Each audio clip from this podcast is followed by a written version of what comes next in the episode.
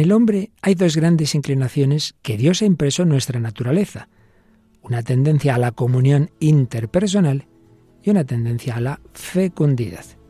Tendencias que la lujuria confunde y desordena. Seguimos hablando de amor, matrimonio y sexualidad. ¿Nos acompañas?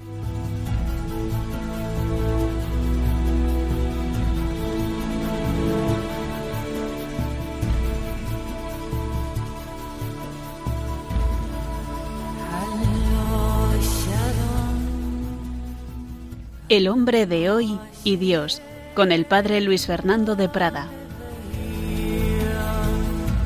Un cordialísimo saludo, muy querida familia de Radio María en España y en tantas naciones que compartís con nosotros esta búsqueda de Dios desde el corazón del hombre contemporáneo, en ese diálogo con la cultura y en este ciclo sus heridas nos han curado, el corazón de Cristo sana las heridas que el pecado nos hace, que los pecados capitales van generando en nuestra vida espiritual, moral, incluso tantas veces psicológica como estamos viendo en este recorrido en el que estamos en el pecado de la lujuria. Y en esas rotaciones que este equipo tiene, pues ya sabéis, aquí la mediocentro fija, Paloma Niño, ¿qué tal Paloma? Un cordial saludo para Luis Fernando y a todos los oyentes, pues encantada de estar aquí en el medio del campo. Pero las delanteras cambian, hoy tenemos, aquí tenemos a Mónica del Álamo, ¿qué tal Mónica? Hola padre, no se me da muy bien el fútbol, ¿eh? o sea que no sé yo. Bueno, bueno, pues este es un fútbol literario y en el que, por cierto, hoy nos traes no una obra clásica, sino de un autor actual, ¿verdad?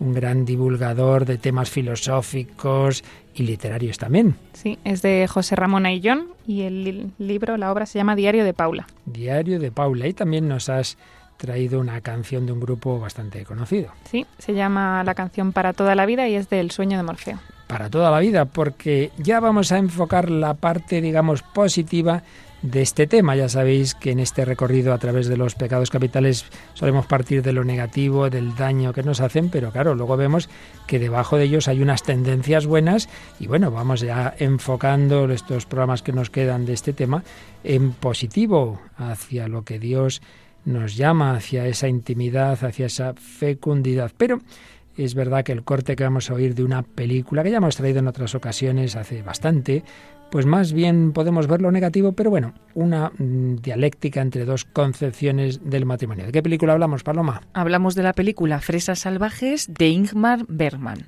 El gran director sueco, una película de hace ya bastantes años, todavía en blanco y negro, pero un auténtico clásico, un peliculón como tantos de Ingmar Bergman. Bueno, y hablando de estos temas, de matrimonio, de sexualidad, y sabiendo que en cualquier momento el Señor nos llama a su presencia, nos encontramos con que el testimonio de esta semana no puede ser más actual, ¿verdad, Paloma? Sí, porque vamos a hablar del gran jugador de baloncesto, Kobe Bryant, que ha muerto recientemente, el pasado domingo, en un accidente de helicóptero. Así es, con varios familiares, lamentablemente, pero también podemos luego saber que gracias a Dios tenía una gran fe, que me parece que el día antes había estado en misa y en fin, dentro de su debilidad de la que hablaremos, pero arrepentido y viviendo, queriendo vivir conforme el Señor nos ha enseñado. Pues hoy vamos a ver las tendencias positivas que desordena la lujuria, es por donde habíamos empezado, las heridas psicológicas de la lujuria, pero vamos a ver, claro, que el pecado se asienta en algo que en sí mismo es bueno no faltaría más. Lo vamos a hacer especialmente con una obra que también hemos usado en otros pecados, Dioses rotos, los siete anhelos del corazón humano, del psicólogo norteamericano Gregory Popcak. Y con él y alguna referencia a esa encíclica que también vamos viendo poquito a poquito de Euscaritas es del Papa Benedicto XVI. También como canción cristiana tenemos hoy para terminar, Paloma. Vamos a escuchar Tanto amo de Fray Nacho. Claro que sí, este religioso que canta muy bien, tanto amó al Señor y nos enseña a amar. Bueno, con esto y con mucho más vamos a entrar en el programa, pero no sin antes, como siempre, recoger algunos de los mensajes que vemos en las redes sociales. Esta vez hemos sacado algunos mensajes que nos habéis mandado de forma directa a la página de Facebook del Hombre de Hoy y Dios y nos dice, por ejemplo, Nora Tudela, un programa más, he escuchado, aprendo cada día algo nuevo. Muchas gracias por transmitir este programa. También nos mandan otro mensaje, un matrimonio, dicen, somos Roberto Martín y Epifanía Pura Concepción, abrazos y adelante. Somos asiduos oyentes de Radio María Paraguay. Un pequeño aparato quedó un día con el dial clavado en la radio, en la cabecera de nuestra cama. De esa manera les conocimos. Es un programa completo, concreto, sencillo, profundo y didáctico. Servimos como catequistas y encargados del comedor social de la capilla San Juan Bautista de Capiatá, de la parroquia La Candelaria, con el párroco José María Velasco, que es español y nos mandan un saludo. Qué maravilla que algo que hacemos aquí con todo cariño, pues un matrimonio de Paraguay lo descubre un día con estos milagros que pasan con Radio María de esos diales que tenemos de aliados. Y bueno, no solamente desde Paraguay, los últimos comentarios que vamos a leer hoy son de Nicaragua. Nos dice, buenos días, soy asiduo oyente del programa, muy edificante y lleno de sorpresas. Me gustan todos los ejemplos que abarcan sobre los pecados capitales, canciones y películas. Escucho desde Nicaragua, oren y pidan por la paz y estabilidad laboral en nuestro país. Pues sí. Mm, es Alberto Romero Bermúdez y nos manda bendiciones a todos. Y también Lina del Rosario Flores, desde Nicaragua, dice que escucha el programa a través de Radio María y que es muy interesante todos los temas que tratan. Bueno, pues gracias a todos los comunicantes, no solo los que han leído Paloma, sino otros que no podemos leer todo para que se nos, no se nos vaya ya más tiempo. Vamos a entrar cuanto antes, que hay mucho que compartir en esta edición 342 del Hombre de Hoy y Dios.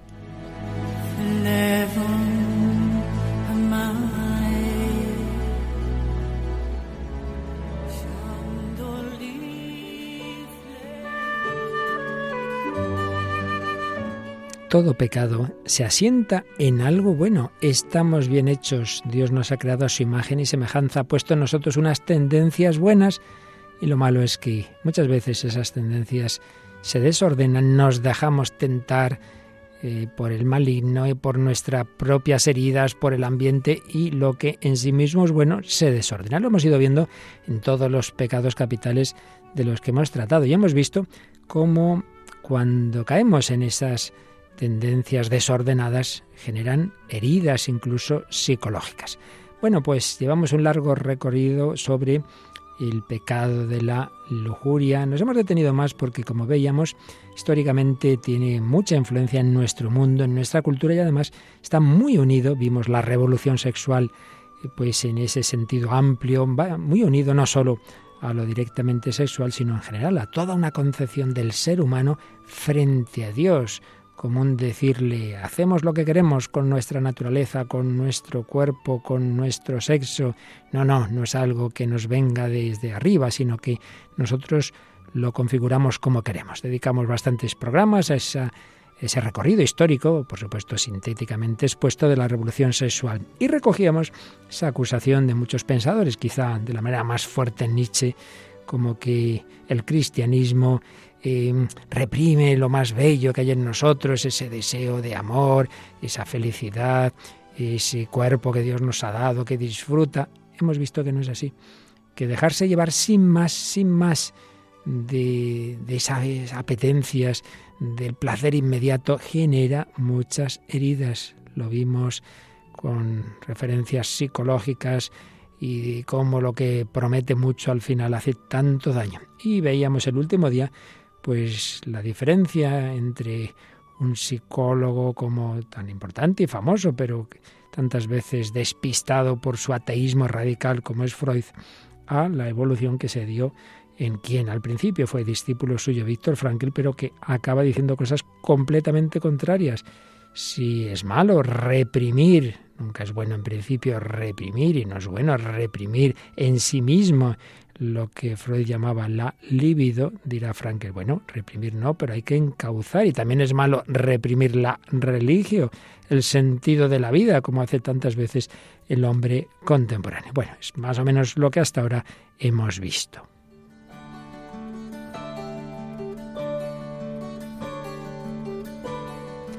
Pero cuando hemos tratado los diversos pecados, nos hemos fijado en qué tendencias buenas hay debajo de ellas lo, lo fuimos viendo, lo fuimos viendo en todos esos pecados como lo que hacen en efecto es desordenar lo que está bien hecho por Dios. El pecado capital de los pecados capitales, la soberbia. Bueno, evidentemente lo que está bien es que nos quedamos a nosotros mismos. Amarás a tu prójimo como a ti mismo. Y vimos que hay y debe haber una sana autoestima cristiana ¿Cuál es el problema? Cuando ya se desordena de amarme ordenadamente, de quererme porque soy hijo de Dios, a ponerme por encima de todo y de todos, entonces ya se desordena, esa autoestima se convierte en la soberbia. Yo más que nada, más que nadie, hasta más que Dios. La vanidad, pues es lógico que queramos, pues bueno, ese mutuo aprecio, que los demás, pues es normal, que, nos guste, que los demás nos, aprecien y nos valoren, pero eso se desordena cuando ya vamos en busca de la fama, cuando estamos pendientes del juicio ajeno, cuando nos morimos y han dicho de mí esto, lo otro, cuando queremos aparentar, cuando vivimos para la pasarela. La vanidad. La envidia, pues es lógico que queramos ser valorados y no menos valorados por otros, pero una cosa es eso y otra cosa es que enseguida veamos ataques por todos lados y nos, nos dé tristeza eh, los valores que tiene el otro en vez de verlos como un estímulo para que veamos que cada uno Dios le ha dado unos dones. Se desordena, se desordena ese deseo de, de ser valorados. La ira, ¿qué hace? Desordenar algo que es justo, pues que que hay que reaccionar frente al mal, pues claro que sí, ante las injusticias hay que luchar, pero una cosa es eso y otra es dejarnos llevar, perder el control, buscar la venganza. Entonces ya se desordena algo que en sí mismo es bueno y es reaccionar frente al mal. También, evidentemente, necesitamos tranquilidad, necesitamos descansar, necesitamos la paz, sí, pero eso se desordena en la pereza. Bueno, pues uno está ahí, pues siempre eh, muy cansado, pero realmente cansado de no hacer nada y, y dejando de hacer tantas cosas buenas que podría hacerlas. La pereza, la pereza que como vimos también está muy unida a la acedia, la tristeza del bien divino. Uno no disfruta con Dios y entonces, pues bueno, pierde el tiempo con tantas otras cosas en sus tibiezas. La avaricia, Estamos en este mundo, necesitamos bienes materiales. Es lógica la tendencia a la seguridad. Quien no tiene sobre todo una vocación eh, de pobreza, etcétera, pues es lógico que, que quiera tener unos bienes, tiene una familia, tiene que alimentar a sus hijos, pero esto se desordena y entonces más y más y más y más dinero y me ahorrar más y más bienes, se desordena algo que en sí mismo es bueno. La gula, pues evidentemente necesitamos comer, necesitamos beber, es una tendencia absolutamente fundamental. Y de hecho, si uno no tuviera apetito y no bebiera, pues mal asunto, moriría pronto. Sí, pero también se puede desordenar y se desordena por exceso. Cuando comemos ya no simplemente lo necesario, sino más de lo necesario, cuando incluso nos hace daño o cuando bebiendo perdemos el control. Hablaremos de ello. Pero estamos en la lujuria, Bien, ¿qué tendencias buenas hay debajo de la lujuria?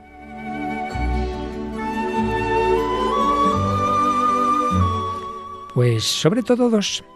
Por un lado, el deseo de comunión interpersonal, deseo de intimidad, de, de, unirnos con los demás. No es bueno que el hombre esté solo. Una frase que todos sabemos que dice Dios en la Biblia cuando ha creado al varón y falta la mujer. No es bueno que el hombre esté solo, necesita la intimidad, esa comunión con la mujer. Y también tendencia a la fecundidad. Estamos hechos a imagen y semejanza de Dios que ha creado el mundo, que nos ha creado a nosotros. El ser humano está llamado también a dejar huella y a prolongarse de una manera o de otra en los demás. Y evidentemente hay una primera fecundidad que es la de creced y multiplicaos, otra frase que aparece en el Génesis. Intimidad, no es bueno que el hombre esté solo, multiplicaos, fecundidad, creced y multiplicaos. Y claro, si el hombre está hecho así, cuando la naturaleza que está hecha así alcanza su fin, cuando se cumplen nuestras tendencias, uno tiene hambre y come, está a gusto, uno tiene sed y bebe, está a gusto, pues uno encuentra esa intimidad, ese apoyo en el otro, esa comunión, pues está muy contento, estoy a gusto con esta persona, estoy feliz. Un matrimonio tiene esos hijos que deseaba, qué felicidad, qué alegría. Pues bien, cuando alcanzamos nuestros fines se genera alegría, incluso placer. Y además Dios lo refuerza en las tendencias más importantes, que nos guste la comida y que ayuda a tener esa atracción varón-mujer, ayuda también con ese placer físico, lo facilita. ¿El problema cuál es? Cuando lo veíamos el día pasado, ese placer ya no simplemente es un concomitante, algo que ayuda, sino se busca por sí mismo, por encima de todo, como un fin en sí mismo y no como algo que ayuda a la comunión y a la fecundidad. Entonces convertimos el medio en fin y entonces es cuando esas tendencias buenas se desordenan en la lujuria. Es lo que hemos ido viendo y seguiremos viendo hoy. thank you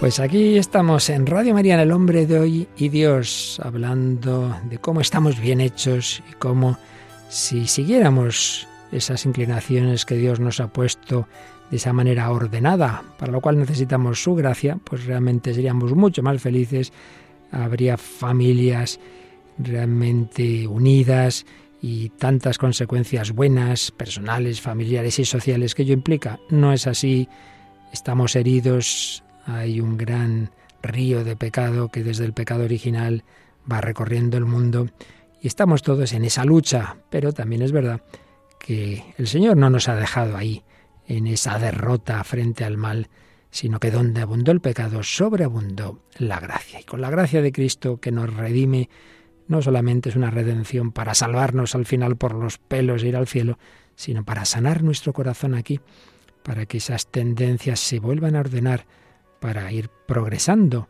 en el camino del Señor que nos va dando la capacidad de amar, dándonos un corazón cada vez más semejante al corazón de Cristo y al corazón de María. Y para todo ello, pues el Señor nos va dando esas virtudes relativas a cada una de esas tendencias. Aquí estamos hablando de el amor que integra todo nuestro ser en la castidad. La castidad nos permite querer a todas las personas con las que nos relacionamos con el amor que merecen. Y según sea la persona y según sea la relación, pues un tipo de amor. La castidad, esa virtud que nos impide ver en la gente un medio para lograr un fin. Veíamos en un psicólogo de los que hemos tratado en otros días, Manuel Villegas, que ante todo veía el problema de la lujuria en convertir al otro eso, en un medio, en utilizarlo en vez de verlo como un fin, como una persona. Personas que tienen derecho a ser tratadas todas con respeto y con cariño. Llamados a la comunión, ese deseo de un vínculo íntimo, de conocer y ser conocido, una íntima comunión que nos ayuda a entablar relaciones profundas y gratificantes y que facilita nuestra divinización porque la comunión interpersonal pues apunta a la comunión última, que es la comunión con las divinas personas. A fin de cuentas, todas estas tendencias de las que estamos hablando se resumen en aquella famosa frase de San Agustín, nos hiciste, Señor, para ti, y nuestro corazón estará inquieto hasta que descanse en ti. Bueno, iremos profundizando en detalles más concretos de estas tendencias buenas que Dios nos ha puesto a la comunión interpersonal y a la fecundidad, pero ya sabéis que aquí vamos en ese diálogo con la cultura y hoy tenemos a Mónica del Álamo que nos trae hoy una obra literaria no un clásico, sino una obra reciente, escrita por un autor que escribe muy bien español y que ha pensado en tantos jóvenes y adolescentes que necesitan mucha orientación en este tema, ¿verdad, Mónica? Pues sí, porque la novela que traemos es una novela para adolescentes, ¿no? Los protagonistas son, bueno, un grupo de amigos que están en segundo de bachillerato estudiando y la verdad es que es una novela en la que el amor eh, tiene un papel muy importante, ¿no? Entre los dos protagonistas, entre Borja y Paula. ¿Cómo se llama la novela? Se llama, la que hemos traído en concreto es Diario de Paula, pero es una obra que no se puede entender sin otra que se llama eh, Vigo es Vivaldi que estas dos eh, cuentan como la misma historia desde dos puntos de vista. Vigo es Vivaldi desde el punto de vista de Borja y Diario de Paula desde el punto de vista de Paula, ¿no? Y entonces es verdad que es curiosa porque no solo cuenta la historia de amor, sino todo lo que hay alrededor, ¿no? Una amistad que, que hay, pues eso, entre ese grupo de amigos de, del Instituto Cunqueiro de Galicia, que de Vigo, que es donde lo, lo sitúa. Eh, también se mete con sus reflexiones de, sobre las asignaturas, pues tienen un profesor de filosofía que a todos les llega, entonces muchas veces tienen esas reflexiones o cosas que les pasan muy humanas en el día a día, problemas. Y es que presenta una relación de amor como muy muy impresionante por su sencillez, ¿no? Porque es así muy, muy sana, muy sencilla, pero también que, que, arrastra sus heridas, ¿no? Muy normal, que podría ser una relación de, de, cualquier persona, pero bien vivida, ¿no? Y entonces es curioso porque parece, parece, tampoco se dice, creo recordar, es profesor, eh, la, que él, que Borja parece que, que es creyente y Paula no. Paula no, pero sí que es verdad que bueno, que, que está como muy abierta, ¿no? Que las clases de filosofía le hacen pensar y, y, el ambiente que tiene a su alrededor. Y entonces, bueno, hemos traído tres fragmentos que muestran como esta relación y estas heridas también que trae Paula y, y cómo eso eh, hace una, una, relación de amor, eh, pues eso, eh, de juventud, pero que tiene pinta de muy verdadera, ¿no? De muy auténtica. Y, todo eso, eso siendo una novela mm, súper reciente, de 2003 es esta de Diario de Paula y la de Vigo es Vivaldi es del 2000, ¿no? Y de José Ramón Ayllón, de este profesor de filosofía, profesor universitario.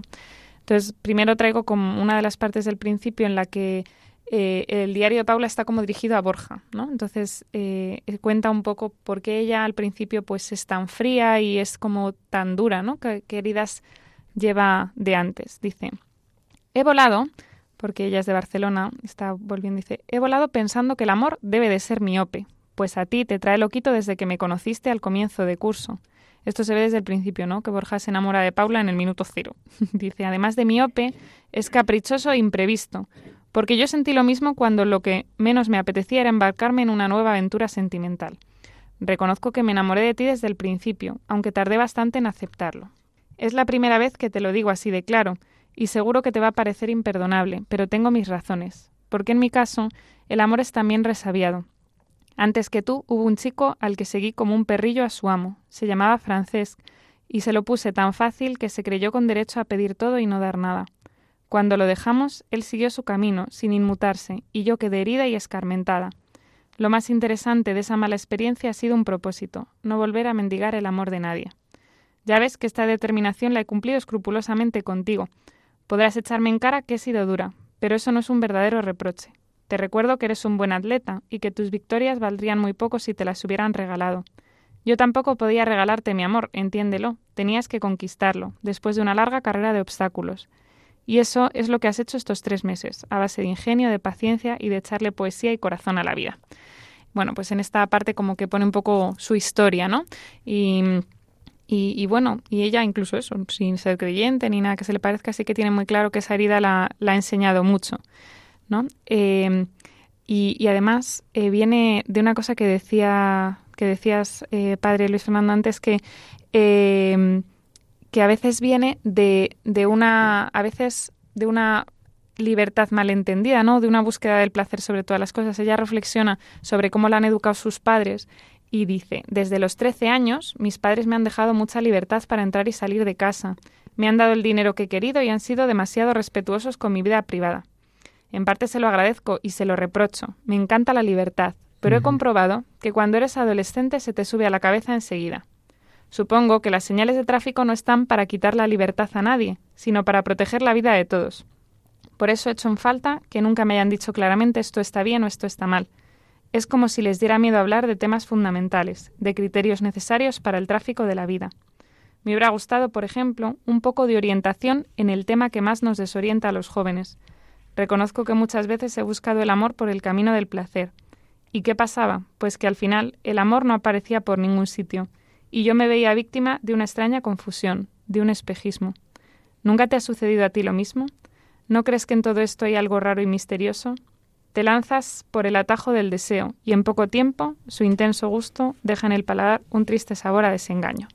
No sé, ella reflexiona una experiencia que, pues eso, que es muy humana y que al final eh, todo el mundo, mucha gente ha experimentado, ¿no? De, de, hmm. ese buscar el amor en el placer y que al final el amor, es que lo, expresa, lo expresa muy bien, dice, no aparece por ningún sitio, ¿no? Lo que has buscado digamos, intentando saltarte todos los pasos o intentando ir más rápido. Sí, a mí también me llama la atención que dice que el otro, al romper, se quedó tan... No se inmutó, se ve que no le ha afectado la relación a lo profundo de su corazón, solo a su, a su piel, por así decir. Sí, totalmente.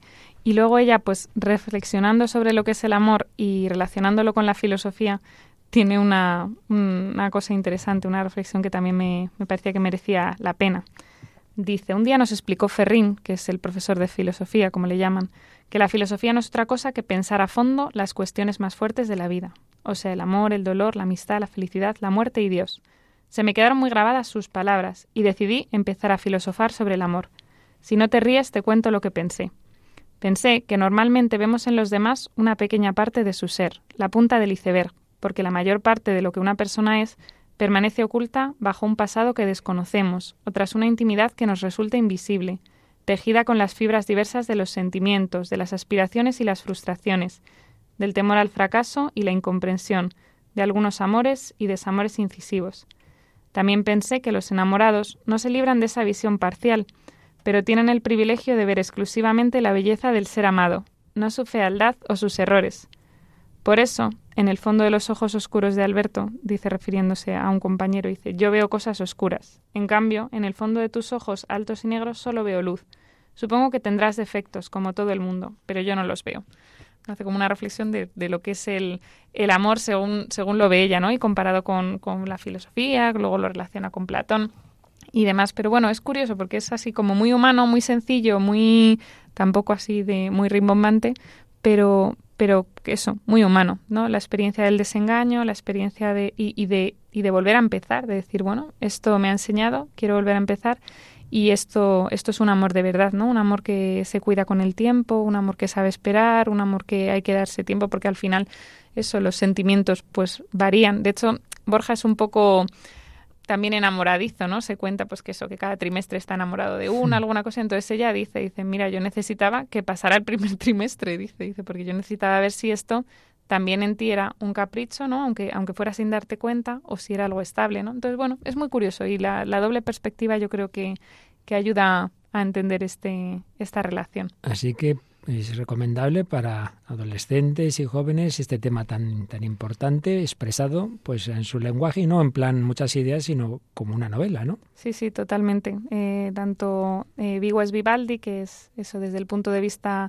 de Borja como Diario de Paula, pues muestran esto, ¿no? Es una novela para adolescentes y, y, muy natural y muy fácil de, de leer y además luego tiene una precuela que salió después, pero que se llama Palabras en la arena, que cuenta lo que pasó antes, ¿no? La vida de Borja un poco antes de que, de que llegara Paula. Pero eso, desde... Y además muestra también una visión, yo creo que del instituto muy bonita, no de esto venimos aquí el rollo, no sé qué, sino bueno, muy humana, porque hay clases que les aburren, de verdad. O sea, hay profesores con los que no encajan, hay, tienen peleas entre ellos, tienen...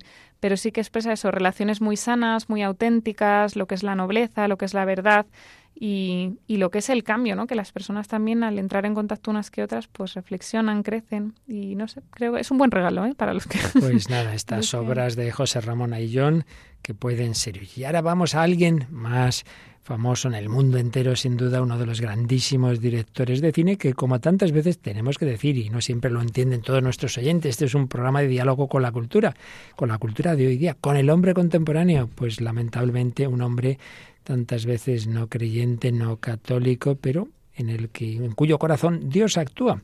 Y eso buscamos en este programa, ver todas esas dimensiones del corazón humano, lo bueno, porque es reflejo de Dios, y lo malo, porque Cristo quiere sanarlo. Estamos hablando de un gran director de cine sueco, Ingmar Bergman, que sobre todo en la primera etapa de su filmografía se hacía las grandes preguntas. De hecho, los primerísimos programas del Hombre de Dios hace ya muchos años usamos varias de esas películas. Y una de ellas la volvemos a traer hoy porque tiene mucho que ver con el tema que estamos tratando. Paloma, la película es... Fresas Salvajes. Es una película de 1957 de género dramático como decías, de guion y dirección de Inmar Berman y él escribió, de hecho, este guion estando hospitalizado en Estocolmo después de haber estrenado otra gran película suya, El séptimo sello. Y la historia relata el viaje del anciano profesor Isaac Borg desde Estocolmo a Lanz en compañía de su nuera y tres jóvenes. Durante ese viaje reflexiona sobre la vida, la muerte y la existencia humana. Está considerada como una de las cintas más emocionales y optimistas de este director sueco y fue aclamada por la crítica. Se alzó con importantes premios como el Oso de Oro a la mejor película en el Festival de Cine de Berlín o el Globo de Oro a la mejor película en lengua no inglesa. Pues hoy vamos a escuchar una escena en la que esa nuera y su marido, él, no sé si los dos, no recuerdo bien, o solo él es médico, psiquiatra concretamente, y bueno, escucharemos ruido porque está en un coche bajo una gran lluvia y ella le dice que quiere contarle una cosa. Vamos a escuchar. Y os pido todos, a vosotras dos y a todos los oyentes que estéis muy atentos porque Berman tenía esa capacidad de en una escena sacar un montón de temas profundísimos que han ido saliendo en muchos de nuestros programas. Vamos a ver la de cosas que aquí se dice este matrimonio y cómo podemos ver ahí dos maneras tan distintas de entender la vida y el amor. ¿Qué es lo que me quieres decir? Algo desagradable. Voy a tener un hijo, Eva. ¿Estás segura? Ayer me dieron el resultado. ¿Ah, sí? ¿No? ¿Y ese era el secreto? Es que tengo que añadir una cosa. Yo quiero tener ese hijo. Lo dices en rodeos. Naturalmente.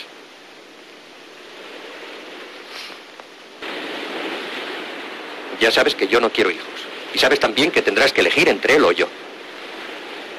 Pobre Eva. Haz el favor de no compadecerme. Es absurdo vivir en el mundo.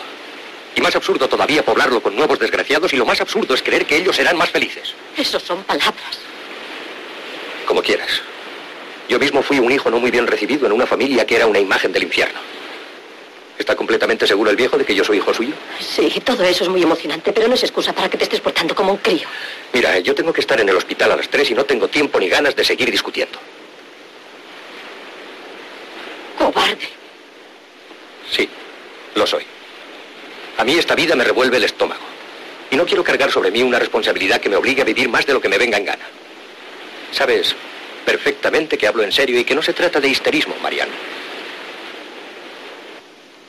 Yo lo que sé es que eso está mal. No hay cosas que estén bien ni que estén mal. Cada cual satisface sus necesidades. Puedes leerlo en cualquier libro. ¿Y cuáles son las nuestras? Tú sientes la maldita necesidad de vivir, de estar viva, de seguir viviendo, de dar a luz. ¿Y la tuya? Yo siento la de estar muerto, completa y definitivamente muerto. Bueno, pues menudo fragmento de Fresas Salvajes de Inmar Berman. A ver, a ver, Paloma, Mónica, ¿en qué os habéis fijado? Porque vamos, es que es que a frase por, por idea, por ideología, por reflexión profunda. Pues yo, bueno, por elegir alguna, ¿eh? porque hay, es verdad que muchísimas, se puede hacer una tesis de cada una, pero eh, cuando le dice tendrás que elegir entre él o yo, ¿no? Es verdad que el amor nunca, nunca es egoísta, ¿no? O no debería ser egoísta. Y entonces él dice, pues ya está, tú verás, ¿no? O tu hijo con lo que es un hijo, ¿no? Para una madre y tienes que elegir entre él o yo, ¿no? Se ve que el amor por ella no es desde luego auténtico, ¿no? Aquí con esto apuntas algo muy importante. Esas dos tendencias de las que hemos hablado, comunidad interpersonal y fecundidad, están completamente unidas. De hecho, pocas cosas, que no sé si alguna, unen tanto como el que este hijo es de los dos, no solo físicamente, sino idealmente debería ser en la educación. E incluso aunque una pareja se separe, hay algo de lo que siempre van a tener que hablar, que es de ese hijo. Está unido, en efecto. Te amo tanto que nuestro amor es tan fecundo que da lugar a un hijo. Pues un apunte muy interesante, Paloma. Otro podría ser, por ejemplo, cuando dice, eh, bueno, al principio cuando ella le da la noticia, se nota ¿no? que la, la recibe impertérrito, como que no, le, no siente nada, pero luego ya lo entiendes, ¿no? Porque empieza a decir, no es que yo no quiero tener un hijo, tú lo sabes, porque es absurdo vivir en el mundo, ¿no? Eh, luego dice también, esta vida, algo así como me revuelve el estómago. O sea, él considera que para él la vida pues no merece la pena y entonces tampoco merece la pena mmm, que esa vida se extienda después pues en la vida de un hijo, por ejemplo. Y luego también me llama la atención como él dice que él mismo fue un hijo no bien recibido y entonces como que tampoco está preparado para recibir bien a su a su hijo. Bueno, una actitud muy pesimista. Aquí vemos, en efecto, lo que hemos visto en días anteriores, claro, la importancia de la familia. Si él ya empezó mal en su familia, no fue bien acogido, tampoco quiere acoger a otras personas. Y por supuesto, yo creo que el tema fundamental es la relación que apuntas, Paloma, entre una visión pesimista de la vida, falta de sentido de la vida y querer tener hijos. Por eso, esto se ha dicho muchas veces, no deja de ser llamativo que, que el que el continente más rico, por mucha crisis que tengamos, más rico del mundo, que es Europa, Europa y eh, América del Norte, es también el de menos eh, natalidad del mundo. Es decir, esto no puede ser por razones económicas, porque los pobres sí tienen hijos, entonces no será que hay mucho de es absurdo. Entonces, ¿para qué traer eh, nuevos seres a un mundo absurdo si no vemos el sentido de la vida, si la vida no vale la pena, ¿para qué traer a sufrir a la gente? Y también, no os habéis dado cuenta, está apuntando al suicidio, porque dice, yo no quiero tener un hijo que me obligue a prolongar mi vida más de lo que yo quisiera. Y además que la última frase, la última parte es como muy impresionante porque dice cuáles son nuestras necesidades, ¿no? Y dice él, él mismo reconoce, dice, tú tienes una extraña, bueno, no me acuerdo qué adjetivo se utiliza, ¿no? Necesidad de estar, viva y yo de morirme, ¿no? O sea, te explicas muchas cosas. Uno, mirando a su pasado, mirando a que él no vio ese amor. Y segundo, que, que no valora su vida en el presente tampoco, ¿no? No ha logrado sobreponerse, porque hay gente que es verdad que frente a al eso a su pasado de no ser amado dice bueno pues yo voy a dar este amor a alguien no como leíamos en el testimonio de Tingenar hace mucho tiempo hmm. que él dice no yo quiero darle a mi familia el amor que no recibí pues él dice no yo quiero morirme directamente por supuesto, sale el relativismo, en la dictadura del relativismo. Berman, hace 50 años o más, pues veía ya lo que hoy está tan, tan extendido, ¿verdad? No hay cosas que estén bien ni cosas que estén mal. Se lo dice al final, cuando le dice ella, esto que me estás diciendo, esto que quieres hacer, no, no está bien. Y dice él, pues es que realmente no hay cosas que estén bien o mal, depende, ¿no? Depende. Pero, sobre todo, fijándonos en el tema de hoy, esas dos tendencias a la intimidad, ya se ve que no la tienen, esa unión interpersonal para nada, sino dos concepciones de la vida completamente distintas, y a la fecundidad, que él tampoco la quiere. Se rompe ese plan de Dios. Pero en el fondo de todo ser humano está, y está el deseo de un amor para siempre, y ese amor para siempre, esa comunión interpersonal, pues tiene, si, si el Señor así lo, lo, lo tiene en sus planes, esa prolongación en la fecundidad, para siempre, para toda la vida. Y ese para toda la vida, aunque luego el hombre de hoy lo considere imposible en nuestro mundo, en el fondo es el deseo de todos y es lo que aparece en una canción que, que nos ha traído Mónica del Álamo. Sí, esta canción que es del Sueño de Morfeo, un grupo que se formó en 2002 y que duró hasta 2013 y que fue muy conocido, pues hizo la canción de la vuelta y estuvo en Eurovisión y mil cosas. Y esta canción de, de 2007 del álbum Nos vemos en el camino, pues habla de esto, ¿no? De lo que es el deseo de un amor para siempre, para toda la vida, hablando de, de lo bueno, ¿no? Que tiene la persona amada. Si fueras una luz en el cielo, dejarías en el paro al sol. Si fueras una luz en el cielo,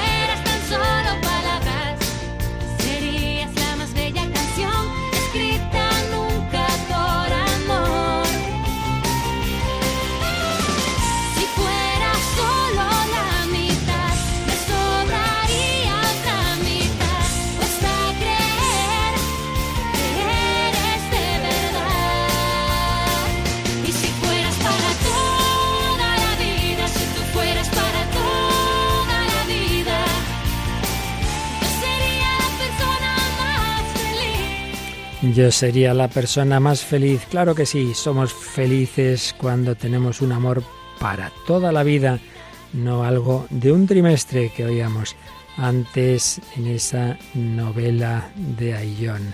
Para toda la vida, para toda la vida.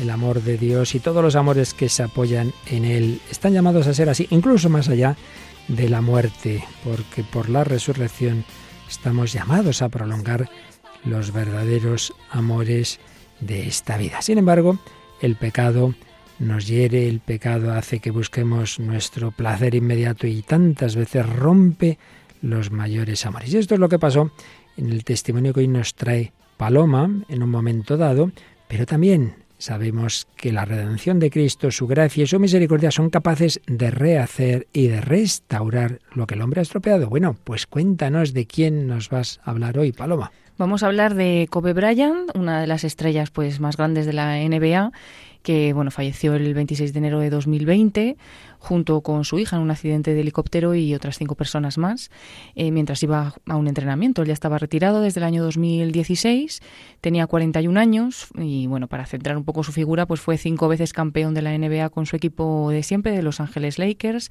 una vez jugador más valioso de la liga, dos veces jugador más valioso de la final. Jugó 18 partidos All-Star y fue además bicampeón olímpico con Estados Unidos en Londres y Pekín. Bueno, una eh, gran estrella. No está mal, ¿no? No. y bueno, por contar un poquito su, historia desde el principio, él nació en 1978 en Filadelfia Creció en una familia católica. Cuando tenía seis años, su familia se trasladó a Italia, a una pequeña ciudad que está a una hora del centro de Roma, y por este motivo, pues Kobe no solamente hablaba el inglés, sino también fluidamente el italiano. Fue seleccionado para la NBA, nada más abandonar la universidad en 1996 y se convirtió rápidamente en una estrella. Pronto empezaron a decir que si no sería el próximo Michael Jordan. En 2001, cuando tenía 23 años, se casó con Vanessa Lane, ella de 19, también católica. La boda tuvo lugar en la iglesia de San Eduardo, en California, y dos años después, en 2003, nacía su primer hijo. También en ese año eh, sucedió algo, como decía el padre Luis Fernando, que cambió su vida para siempre, en lo que tuvo después pues que arrepentirse mucho y en lo que él dice que se apoyó entonces en su fe. Fue acusado de violar a una joven en la habitación de un hotel durante una estancia en Colorado para operarse de la rodilla. Avergonzado él, admitió que sí que había tenido sexo con esta mujer, pero que no había sido una violación. Y se arrepintió pues también de ese adulterio contra su esposa. Mm, además del grave daño que hizo a su familia, pues eso tuvo importantes consecuencias en su carrera. Sus principales patrocinadores la abandonaron, las ventas de la camiseta con su dorsal también se desplomaron y su reputación en general pues quedó muy dañada. Pero un año después, pues el juez desestimó los cargos por violación y en medio de todo esto, Kobe hizo una declaración pública en la que pedía disculpas a, esta mujer, a su familia, a su propia familia y a la gente de la ciudad de Colorado donde había tenido lugar el incidente. En esas declaraciones estaba junto a él sentada su, su propia mujer y dándole la mano. Él dice que en todo este tiempo le sostuvo su fe, que sí que tenía miedo de ir a la cárcel porque tenía 25 años y estaba aterrorizado y que lo único que le ayudó fue hablar con un sacerdote. Dice que el sacerdote le preguntó, ¿lo hiciste? Y que él dijo, por supuesto que no. Entonces le dijo, ¿tienes un buen abogado? Y él le dijo, sí, es bueno. Y se limitó a decirle sacerdote, déjalo pasar, sigue adelante, Dios no te va a dar nada que no puedas soportar, ahora todo está en sus manos, eh, así que déjalo pasar. Dice que eso fue un punto de inflexión, siguió con su esposa unos años, incluso tuvieron un segundo hijo, pero en 2011 eh, su mujer le pidió el divorcio. Mm, pasados dos años, en 2013, anunciaron que se habían reconciliado y suspendido el divorcio. Y en 2016 tuvieron un tercer hijo, en 2019 el cuarto. Vanessa y Kobe pues asisten, asistían habitualmente a una iglesia en California a raíz de su muerte, la cantante Cristina Ballestero relató también que se encontraba con, con el deportista algunos días entre semana en misa en la Catedral de la Sagrada Familia y que pues le daba como ilusión no pues estar en misa con, con una estrella así y además pues comulgar incluso detrás de él. ¿no? Unos días antes de, de su muerte, incluso el día justo anterior, había ido a misa, siendo un día también entre semana. Y bueno, Vanessa y Kobe consagraban mucho tiempo a mejorar la vida de jóvenes y de familias necesitadas, en particular a personas sin techo, y mantuvieron pues siempre vivo su matrimonio a pesar de esas dificultades que habían tenido. El arzobispo de Los Ángeles, también presidente de la Conferencia Episcopal de Estados Unidos entonces, José Gómez, expresó a través de un tuit su tristeza por la muerte de Kobe y dijo, rezo por él y por su familia, descanse en paz y que la Virgen María lleve consuelo a sus seres queridos. Pues es lo que, por supuesto, también nosotros pedimos y nos quedamos con ese testimonio de que sí, somos débiles, podemos cometer pecados graves y sin embargo no pensar que ya todo está terminado, el Señor es capaz de rehacer a la persona y un matrimonio, ese matrimonio que parecía que se iba a romper en el divorcio y que al final, sin embargo, pues la gracia de Dios ha mantenido hasta que la muerte lo ha separado. Estamos llamados a la comunión.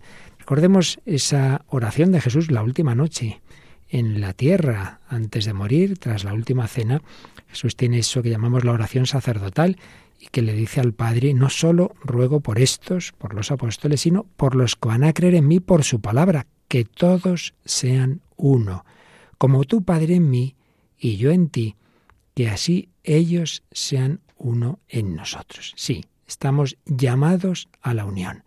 Lo ansiamos, ese niño pequeño está en el seno de su madre siempre va a buscar una unidad. Siempre anhelamos conocer y ser conocidos, querer y ser queridos, ser capaces de entregarnos libremente y de recibir al otro sin reservas. Por eso entiende uno que la Madre Teresa, que había visto tanta pobreza, dijera que en Occidente había riqueza, pero por otro lado, que la soledad y el sentimiento de no ser querido era la pobreza más terrible que ella se encontraba en Occidente. Estamos llamados a la unión, en último término, a la unión con Dios, a la comunión con Dios. Es el anhelo último de nuestro corazón. Una comunión que plenamente se cumplirá en el cielo, pero que empieza aquí en la Eucaristía. Por eso decimos también recibir la Sagrada Comunión, el encuentro con Jesucristo. Es que toda persona humana nos explica Gregory Popka, en esta obra que citábamos, Dioses rotos, toda persona humana tiene ese anhelo de pertenecer a otro y en último término al otro con mayúscula. Solo nos sentimos completos cuando nos entregamos enteramente y recibimos enteramente al otro. Esto en la tierra se vive habitualmente, la vocación más habitual de colmar ese deseo es el matrimonio, otros en una unión más directa con el Señor, pero en cualquiera de los casos, también en el matrimonio hay que tener muy claro que el último deseo de todo ser humano, de ser plenamente entendido y acogido, solo se cumple en Dios. Esto vale para todos, no hay matrimonio por, por bien integrado que esté, que al final pues uno no experimente que el esposo con mayúscula es Jesucristo. Pero ciertamente el Señor quiere que también aquí tengamos esa comunión en distintos ámbitos de la vida.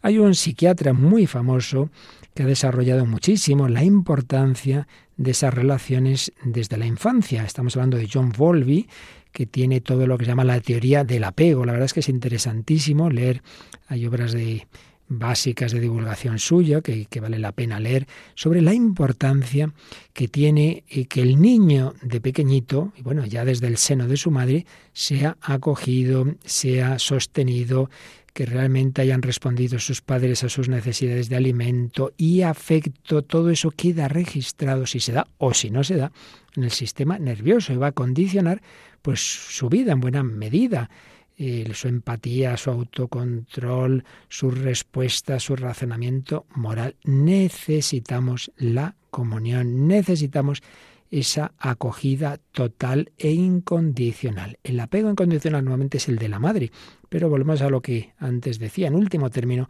la plenitud del apoyo incondicional para toda la vida y la eternidad, estamos llamados a tenerla en Dios. Ahora, es verdad que Dios en esta vida quiere, y es desde luego la vocación de la mayor parte de las personas, que también se realice en esa compenetración hombre-mujer. Por eso no es bueno que el hombre esté solo. Dijo el Señor en el Génesis, no es bueno que el hombre esté solo. La necesidad de comunión está en nuestra misma biología.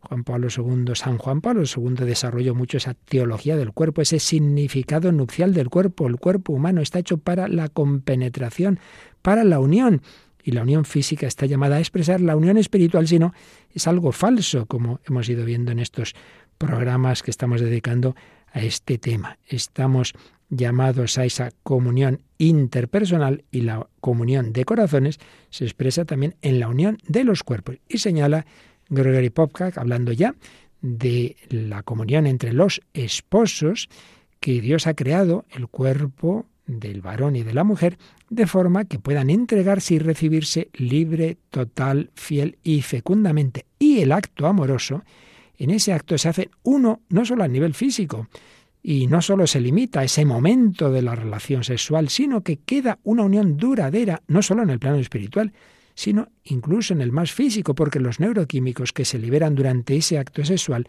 llevan a cada uno a pensar en el otro como si formara parte de su propio cuerpo. Hay una conexión espiritual y física y unas interacciones saludables entre los esposos que influyen en el bienestar de ambos. Y viceversa, las amenazas contra la integridad de su relación, las disputas, las separaciones, socavan la salud de ambos.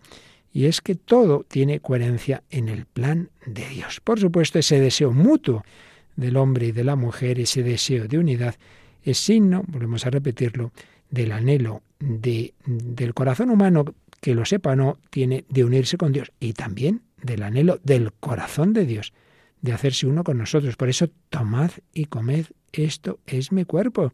El Señor quiere una unión amorosa y creativa. Dios es infinitamente fecundo, ha creado el universo, Jesucristo es infinitamente fecundo, ha redimido a millones y millones y miles de millones de seres humanos. Pues bien, la verdadera intimidad, la verdadera unión de los esposos está llamada la fecundidad. La fecundidad física, si Dios concede esos hijos, y por supuesto la fecundidad de no encerrarse en ellos mismos, sino que ese hogar reparta amor a su alrededor. Bueno, seguiremos hablando de estas tendencias que Dios ha puesto en el corazón humano de esta maravilla del amor al que todos estamos llamados en las distintas vocaciones, pero no nos olvidamos de que todo esto solo será posible, no se quedará en bellas palabras para una canción, si el corazón de Dios, si el corazón de Cristo va configurando nuestro corazón. Por eso terminamos con esta canción de Fray Nacho, tanto amó, tanto nos amó Jesucristo, que recibiéndole a Él es como realmente podemos aprender y tenemos la capacidad para amar, como Él nos ha amado. Todo lo que veo, todo lo que soy, todo cuanto canto y siento, todo te lo doy. Todo cuanto tengo y creo, todo cuanto soy capaz de amar, todo es puro don cada nuevo sueño, cada día, cada olor, cada mirada y cada voz, cada atardecer, cada sonrisa, cada abrazo y cada brisa, todo es puro don. Pobre amor,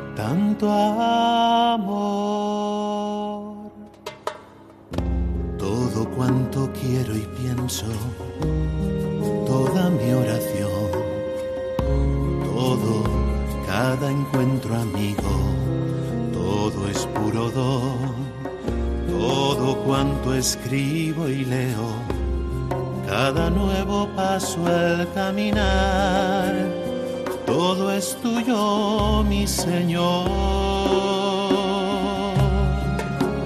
mi pobre amor. Escribía Benedicto XVI en Deus Caritas es que el desarrollo del amor hacia sus más altas cotas y su más íntima pureza conlleva el que ahora aspire a lo definitivo, en cuanto implica exclusividad, solo esta persona y en el sentido del para siempre. El amor engloba la existencia entera en todas sus dimensiones, incluido el tiempo. Su promesa apunta a lo definitivo, el amor tiende a la eternidad.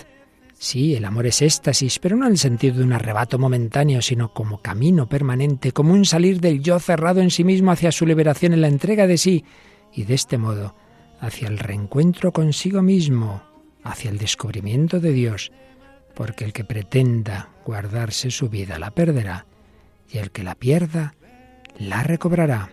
Jesús describía así su propio itinerario que a través de la cruz le lleva a la resurrección el camino del grano de trigo, la esencia del amor y de la existencia humana en general. Porque Él tanto amó, podemos amar así. Tanto amor.